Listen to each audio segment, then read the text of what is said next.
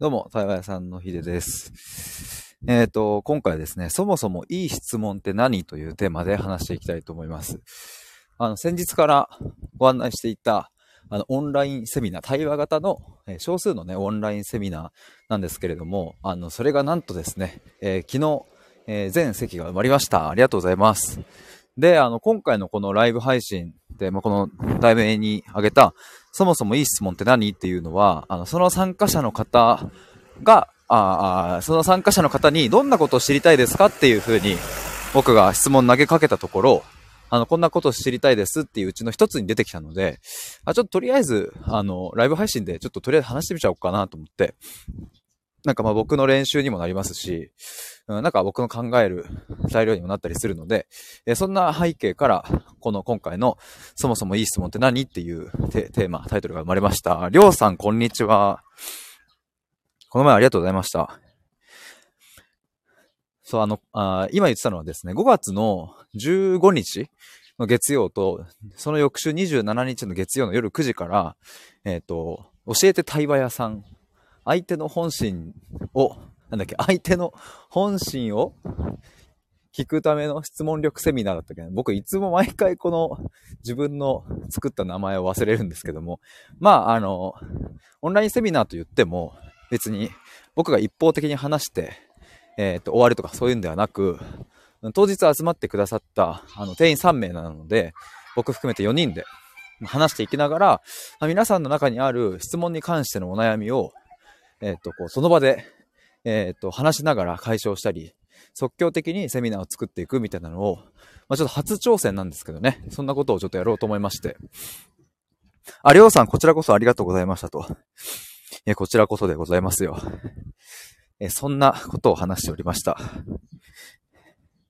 そして、じゃあ、まあ、そもそも、もうちょっと早速本題なんですけれども、あ、それでね、あの、その参加者の方に、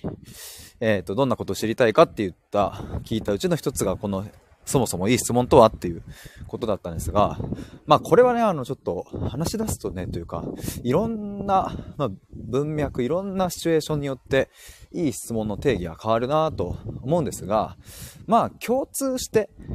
ここかなって、今僕が思う、それはですね、相手のテンションが上がるっていうのがいい質問だなと思います、僕は。どんなシチュエーションにおいても、要は、えっ、と、飲み会とかね、えーにおいても、うん。まあ、あとはじゃあ上司と1対1で話すときにおいても、例えば友達のお悩み相談を乗っているときにおいても、うん。例えば家族と話すときだって、まあ、どんなときにおいても、相手のテンションが上がるっていうのは、その質問をしたときに相手のテンションが上がるっていうのは、いい質問だなと思いますね。で、テンションが上がるっていうのは、じゃあ何かっていうと、というか、なんでテンションが上がるときと上がんないときがあるかっていうとね、あの、質問されてテンションが上がるっていうのは、え、それ確かに考えたことないかもっていうワクワク感だったり、質問されてね、っていうワクワク感だったり、ああと逆に、そうそう、よくぞ聞いてくれた。それを話したかったんだよっていう、うん、普段はあんまり人に話せないけれど、質問をしてくれることによって、話していいよっていう扉が開いた感じとかね。えーそういう意味でのこうテンションが上がったりとか。あと逆に、うん、まあさっきのと近いかな。あんまり考えたこともなくって、あその角度かっていう。でもこの角度で物事を考えていったら、もしかしたら自分の悩みが解決されるかもしれないというふうな希望を持った時とか、なんかそんな時に人はテンションが、質問されてね、テンションが上がるんですけれども、あ、りょうさん了解です。打ち間違えましたと。了解です。そう、そんな感じですね。テンションが上がるっていう。で、逆にね、だからテンション、あ、その、で、今ちょっと一応補足しておきたいのは、全部が全部、そのテンションが、あの、上がるわけじゃない、その、ななんて言うんだ？別にテンションが上がらない質問はダメかっていう話をし、うん話ではないってことですね。言いたいのは。その、特にいい質問っていうのは、なんかこう、相手がワクワクしちゃうっていう、うん、なんかそれがいい質問だなと思うんですけど。まあだから別にテンションが上がんないからダメな質問だとかっていうわけではないですね。まあなんかそんな感じですが、まあどうしたらじゃあ相手のテンションが上がるような質問ができるのだろうかっていうところなんですけど、まあこれもいろいろ、いろんなパターンがありますが、まあね、これはね、あの、本当に、うん、これもやっぱ共通点というか、ベースのところで言うと、自分がワクワクしてるか否かっていうところがやっぱ結構大事ですね。なんかやっぱね、乗り移ってく感じがあって、あの、やっぱ聞き手として、え、ちょっと聞いていいっすか？みたいな、なんかこう、え、これ聞きたいんですけどみたいなのって、やっぱこう、ワクワクしてる時って相手に伝わるんですよ。なんか皆さんも多分ちょっと想像してほしいんですけど、目の前にまあ誰でもいいですけど、誰かがいて、その人がね、いやなんかこう、バーって対話してる時にさ、うわーすごいいい話っすね。今の話聞いてて、いやこれ、ちょっと聞きたいって思ったんですけど、ちょっと聞いてもいいですか？みたいなこと言われたら、え、何何？みたいな。聞いて聞いてってなるじゃないですか。で、なんかそういう感覚っていうのは、聞き手がワクワクしてないとやっぱ起きない。なんかこの、え、ちょっと聞いてもいいですか？みたいな、そういうノリって、作ろうと思ってもなかなか作れないので、やっぱつまんないとね。だから聞き手側がいかにワクワクしながら聞いてるかっていうのが、まあ、結構大事だなと思うんですけども。じゃあどうしたら聞き手側がワクワクできるんだろうかっていうところがまた次の考えるところでありそうですよね。まあ、これもいくつかパターンはあるものの、まあ、僕としてはですね、うんと、一つあるのは、自分の興味関心がある分野、フィールドに持ってくっていうことは一個ありますね。一つの手法としては。例えば僕は、あの、よく言うんですけども、アイドルグループとか、その AKB48 とか、僕はそれには興味はないけれども、うん、AKB48 のガチファンの人には興味があるんですよ。なんでかというと、その人がどうしてそこに興味を持つのかっていう、うん、からくりというかね、きっかけとか、あ、それで AKB にハマったんだとか、で、AKB は僕は、ま、詳しくないから、AKB の魅力って何かとか、あ、その人はそう捉えてるのね、みたいな、僕はその人がどう世界を捉えていて、えっ、ー、と、まあ、どういうからくりで今までこう生きてきたのかとか、どんな価値観なのかっていうところに興味があるんですよ。で、なぜ興味があるかというと、それを知ることによって、えっ、ー、と、僕自身を知ることができるからっていう。つまり僕はですね、自分を知るために相手のそういう深いところを知っているみたいな、まあ結論付けができるわけですけど、まあそれだけじゃないけどね。でもそう、なんか、そうやって僕は自分の興味関心の領域がもう分かってるから、だから自分のその興味関心が満たされる、えっ、ー、と領域において質問ができるんですよね。だからですね、ちょっとまた戻りますけれども、いい質問って、まあそもそも何っていうところで、相手のテンションが上がる質問であって、そんな質問をするためにはまず何をしたらいいかっていうと、自分がどこに興味関心があるのか、自分がワクワクするポイントは何なのかっていうところを、まずは知るっていうことが、うん、大きな大きな第一歩なのかなと思います。だから僕はですね、あの、なんだろうな、自分が全く興味のない分野の話でも、めちゃくちゃ面白く聞けます。それは別にその分野が興味なくても、その人がどうしてそこに興味を持ったのかに興味があるから。だそんな感じで自分ならではの領域を見つけていくとですね、もう楽しくて仕方がないっていう風になっていきますね。あ、まあ、マーチさんで読み方合ってるかなマーチさん、こんにちは。作業しながら聞きます。勉強になります。ありがとうございます。これは猫ちゃんの絵文字？合ってます。ありがとうございます。あ、あゆさん、こんにちは。昨日に引き続きありがとうございます。猫でーすっていう。なのかな？これ猫、猫で、キツネかな？なんだろう？いや、ありがとうございます、あゆさも連日。今日はですね、そもそもいい質問って何なのかっていうことを話していて、まあ、結論言うとね、あの、相手のテンションが上がるっていう。で、テンションが上がるって何かというと、みたいな話をしながら、えー、じゃあどうしたらそういう質問ができるようになるのか、みたいな話をしておりました。だからですね、結構その、なんだろうな。まあ、なんだろう、その人が、この質問するっていうのを仕事で使いたいのか、人間関係とその大切なパートナーシップで使いたいのか、まあ、それによってもやっぱちょっと変わってくるは来るんだけど、まずやるべきことは自分が何に興味があるのかっていうことを自分にちゃんと聞くっていうところからがスタートなのかなと思いますね。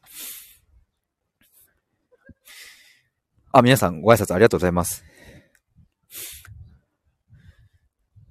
まあそう、あのちょっと今日はですね、そうなんかあの5月の15日と27日に、あの、教えて対話屋さんって相手の本心を知るための質問力セミナーみたいなのを、ちょっと少人数で開催するんですけども、えっ、と、まあ、それ即興的に作り上げていくセミナーにしようと思ってるので、なんか僕がね、一方的に質問とはこうでこうでみたいな、講義みたいになると、まあ、つまんないじゃないですか、やっぱ。眠くなるし。だから、あの、当日参加していただく方の、えー、お悩みに沿った話を即興的にその場で作り上げていこうと思って、で、まあ、とはいえね、その、やっぱ言語化しておいてもらった方が進めやすいっていうのはあるので、事前にちょっとアンケート的に聞いてみたんですよ。どんなことを知りたいですかっていう。で、そのうちの一個にこの、そもそもいい質問って何かっていうのを知りたいですっていうメッセージをいただいていて。アリーさん、こんにちは。ありがとうございます。ちょっとピーポーがすいません、うるさくて。あと、その方から届いた他の知りたいことは、いい質問をしようとしてしまって空回りしちゃうんですけど、みたいなのもメッセージでいただいて、あ、リーさん今日はね、そもそもいい質問って何かっていう話ですね。僕がね、ちょっとオンラインセミナーをやろうと思ってたんですけど、思ってるというかやるんですけど、はい、そこと絡めての。そう、なんかね、これもね、確かにと思いました。いい質問をしようとしてしまって空回りしちゃいますっていう話とかも、いやー、確かに確かにって思う。僕もね、そういうことあったっすね、よく。とか、あと相手にとって、その、どこまで踏み込んで質問していいかがわかんないとか、そういうメッセージもいただきましたね。その方は、こう、自分が踏み込まれるのは別に大丈夫なタイプだからこそ、その自分が聞かれる分にはいいんだけど、相手にこう、まあ、踏み込まれるのが嫌な方もやっぱいるから、どこまでが線、ラインなんだろうみたいなのがちょっと難しいみたいな。リーさん、質問するのって勇気いるよね。そう。勇気いりますよね。そのシチュエーションによってはね。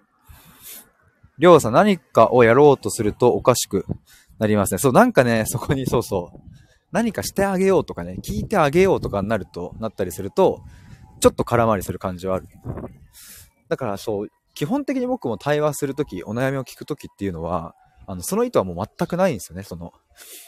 だからこの質問した方が相手のためになるかなとかっていう風な感情はもう1秒たりとも湧かなくって、さっき言ったように僕は僕の興味でしか聞いてないっていう。でもなんかそこまで自己中的に質問をすることによって、えー、結果的に相手の力になれるっていうことは、もう自分の経験上分かったから、だから自分はそこに意図なんて含めなくてよくって、とにかく聞きたいことを聞くっていう。それをワクワクしながら聞けば相手もワクワクしてくれるっていうのも分かったから、まあそれをやってるわけですけど。りょうさん、それもどこまでがラインというように単一に決めるとおかしくなりますよね。そうですね。ラインはここまでみたいな。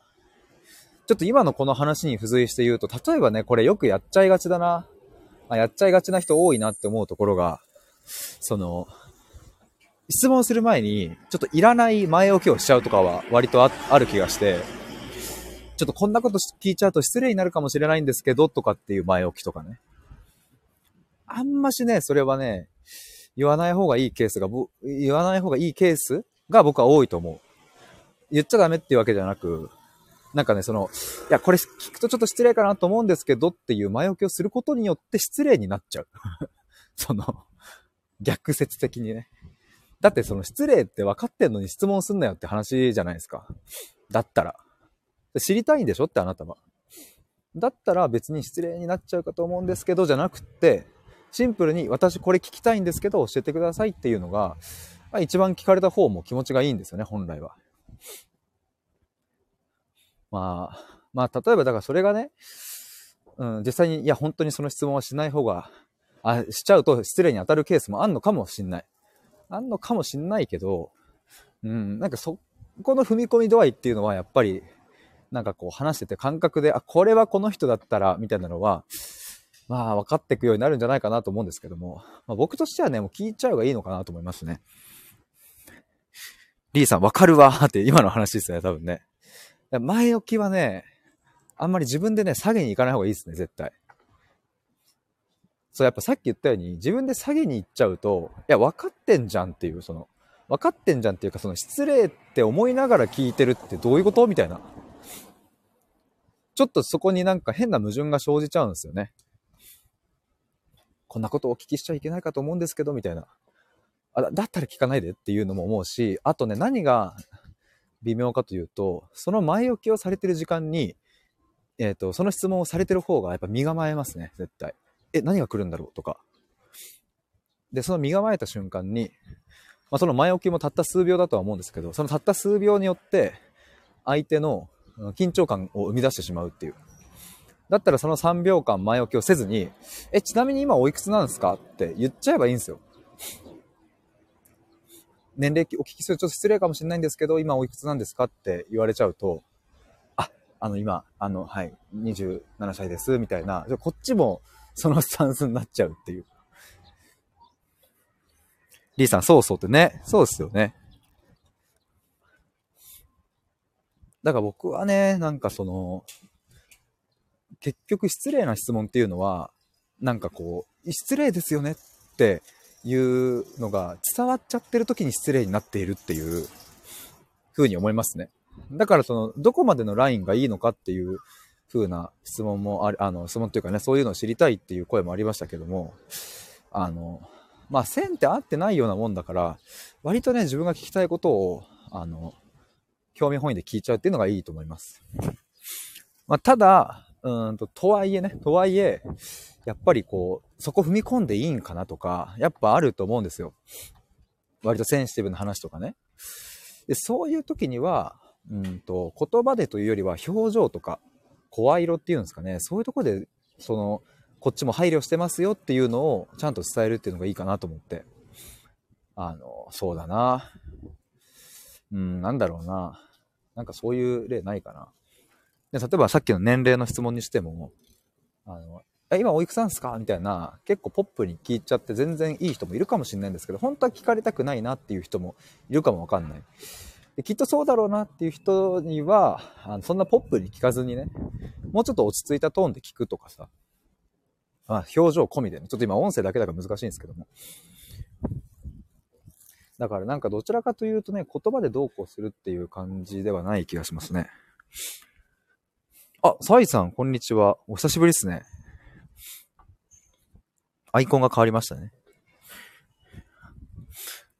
どうもどうも。ちょっと今、いい質問って何っていう話をしておりました。もう一度振り返ると、いい質問というのは相手のテンションが上がる質問っていうふうに、ちょっと、一応ここの場では定義したんですけども。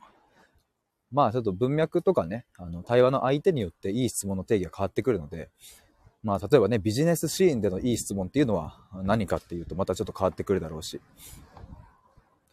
まあただ、ある程度共通点としては、この相手のテンションがこうグッと上がるえ、喋りたいそれって思えるような質問っていうのがなんか一個答えとしてあるんじゃないかなと。サイさん質問ね、キャリコンだと違ってくるのかな？どうなんですかね？キャリアのカウンセリングとかしてる時の話ってことですよね。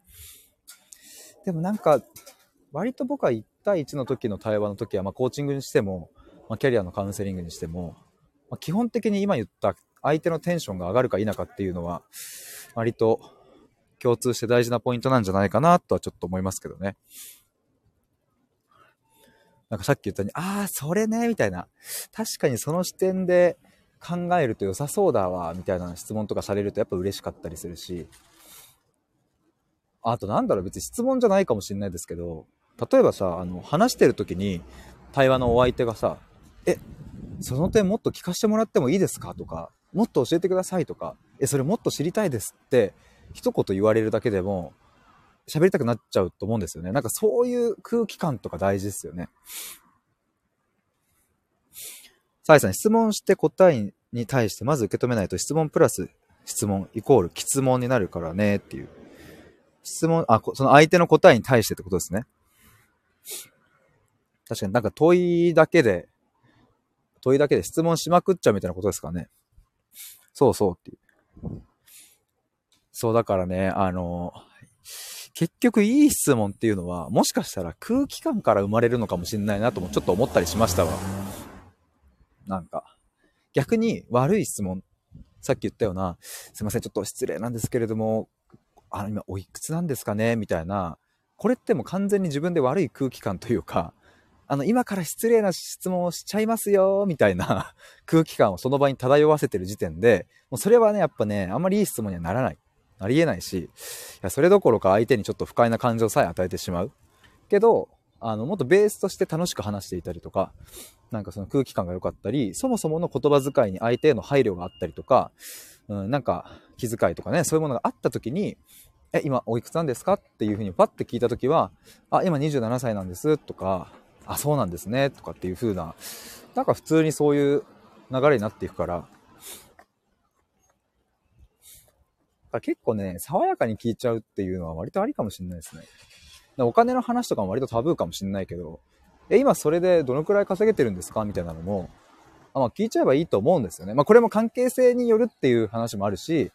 うん、なんかそれまでの対話の流れもあるから、別になんか、いきなりね、初めましての人に、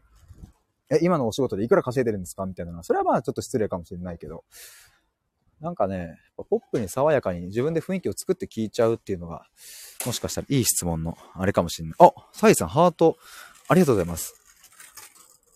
サイさん、空気感大事。だから代理強化を高めるために直接強化中です。代理強化っていうのがあるんですね。では、ハリキュー行ってきますと。また来ます。ありがとうございます。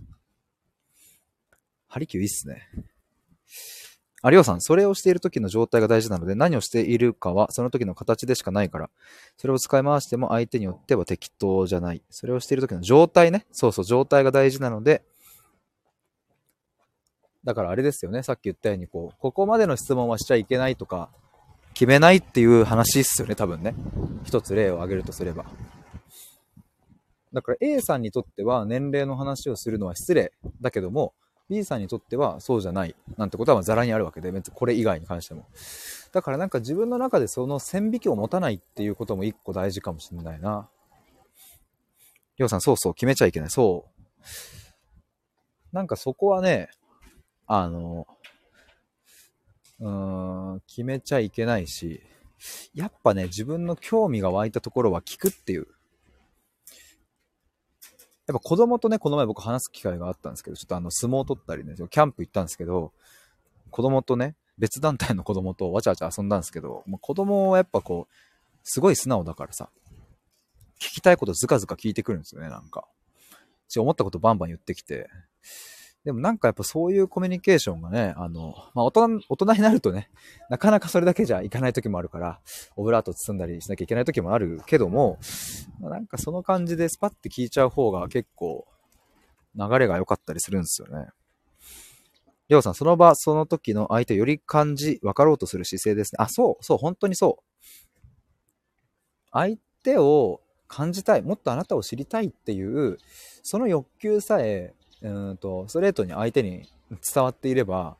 あの基本的に何聞いても嫌な顔されないですね。と思う僕は。やっぱそれは相手を知りたいというまず一つの相手への、うん、興味を向けてるっていう点で、まあ、好きだよっていうあなたのこと好きだしもっと知りたいと思ってるよっていうそこが向いてるから相手も心地よく喋りやすいと思うんですよね。だからそのなんつうんだろう。配慮が配慮になってないこと？みたいなことが起きちゃう。そのさっきみたいな失礼かもしれないんですけどっていう配慮は配慮になってなかったりするから、そういう配慮をするくらいなら、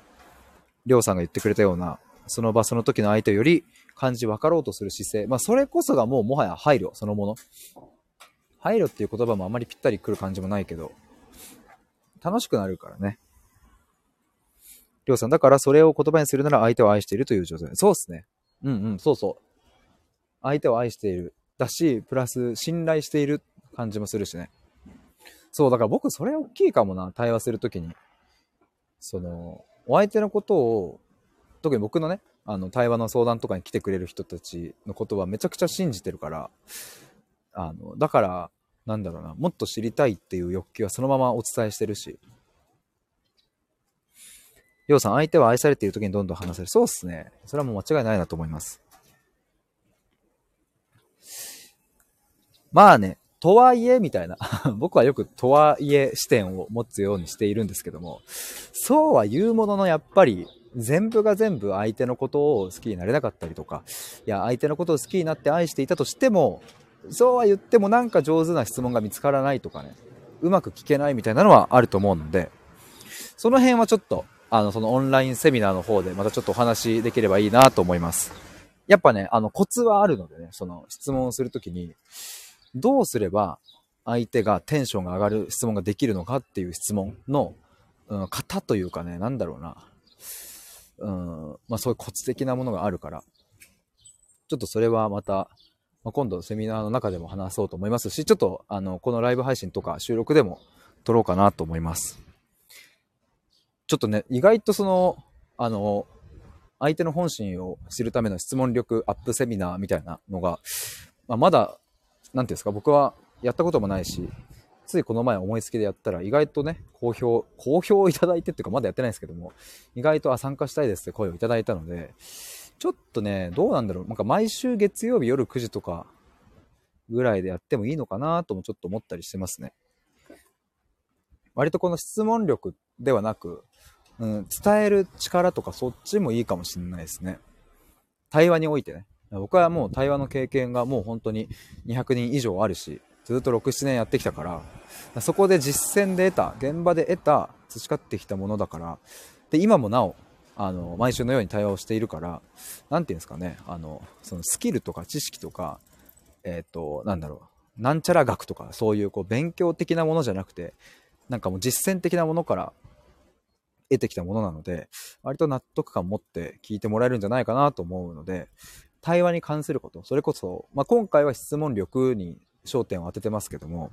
自分が伝えたいことをどうやったら相手に伝わりやすくなるか、対話においてとか、それこそリアクションとかもね、一個テーマにやってみたいですね。良きリアクションとは何かっていうことだったり、質問もそうだし、伝えるもそうだし、あと沈黙についてもちょっと、あの、話したいところありますね。まあちょっと対話っていうのをいろいろこう解剖していくと、まあ話すこと、聞くこと、質問すること、リアクション取ること、沈黙すること、まあいろいろこう分かれていくので、なんかそれぞれをテーマにした、こうなんかセミナーみたいなのもいいかなと思います。そんなところで、今回はそもそもいい質問って何？というテーマでお話ししました。またちょっと、あの、このいい質問をするためにはどうしたらいいのかとか、こんな質問がいいみたいなこういう風に質問していくといいよ、みたいな。あ、そうだ、ちょっと過去にね、そういう質問するときのコツみたいななんかテーマだったかな、あげたので、ライブ配信したので、ちょっとそれを概要欄のリンクに貼っておこうと思います。なので今アーカイブ聞いてくださってる方、僕が無事に見つけていれば貼られてあるので、ちょっと覗いて聞いてみてください。ということで、以上です。ありがとうございました。りょうさんありがとうございました。サイさんありがとうございます。皆さんありがとうございます。リーさん、あやさん、マーチさん皆さん、呼んだかな？ありがとうございました。以上です。あ、潜って聞いていただいている皆さんもありがとうございます。ではでは失礼します。バイバーイ。